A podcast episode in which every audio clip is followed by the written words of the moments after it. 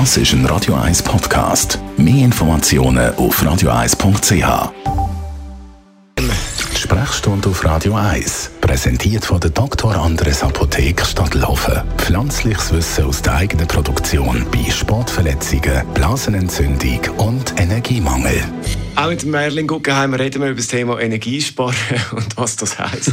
Zuerst mal guten Tag. Du, ich habe das Licht gelöscht. Gut, wunderbar, da bin ich beruhigt. Ähm, Energiesparen ist angesagt für den Winter. Da heisst es immer wieder, eben, man kann vielleicht die Wohnung ein bisschen, die Raumtemperatur ein bisschen gegen regulieren, aus dem gesundheitlichen Aspekt heraus. Welche Raumtemperatur ist eigentlich am besten für unsere Gesundheit?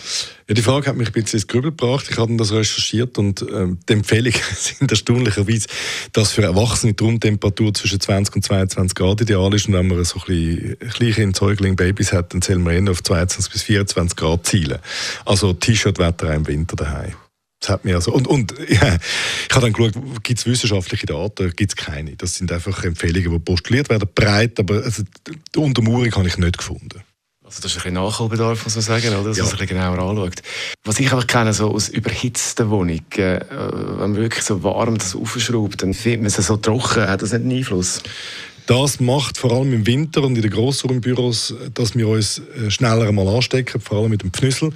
Unsere Schleimhäute trocknen aus und dann werden sie rissig und durch die Risse können die Viren, die dann zirkulieren, kennen wir, der Pfnüssel und so weiter, Grippe, die können dann besser eindringen und darum ist, man, ist mit dem Grund, warum wir kränker sind im Winter als im Sommer.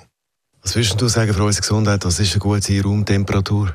Also ähm, grundsätzlich glaube ich, dass man nicht muss im T-Shirt rumlaufen in der Wohnung. Die meisten von uns, die ein bisschen älter sind, mögen sich noch an Zeiten erinnern, wo es so teuer war. Da hat man daheim geheizt und man hat einfach einen Pulli getragen. Das war das Problem. Wir sind alle grossen stark geworden. Auf der anderen Seite gibt es sogar Räume wie ein Schlafzimmer, die kühl sollten sein, damit man dort besser schlaft. Das ist deutlich unter 20 Grad sein, weil die Schlafqualität ist in kühleren Räumen besser als in warmen.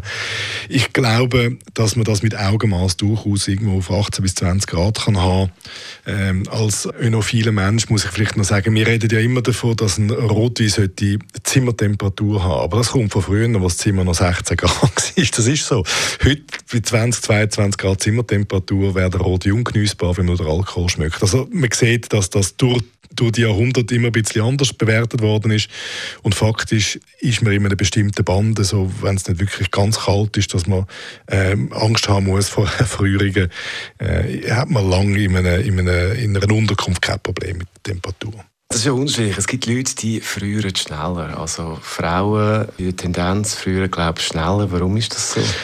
Gibt es verschiedene Gründe, die angeführt werden. Wenn es kalt ist, tun wir durch Blutung von unseren Armen und Beinen, der sogenannten Körperperipherie, drosseln, damit die wichtigen Organe weiter mit Blut versorgt bleiben und gleichzeitig der Wärmeverlust möglichst klein gehalten wird, weil durch Durchblutung gibt man dann auch Wärme ab durch, die sogenannte Peripherie. Und das ist ein Mechanismus, der bei den Männern schon früher bei der Temperatur einsetzt als bei den Frauen. Also bei den Frauen braucht es tiefere Temperaturen, bevor sie die Peripherie abregen. Das heißt, sie frieren dann einmal bis dorthin.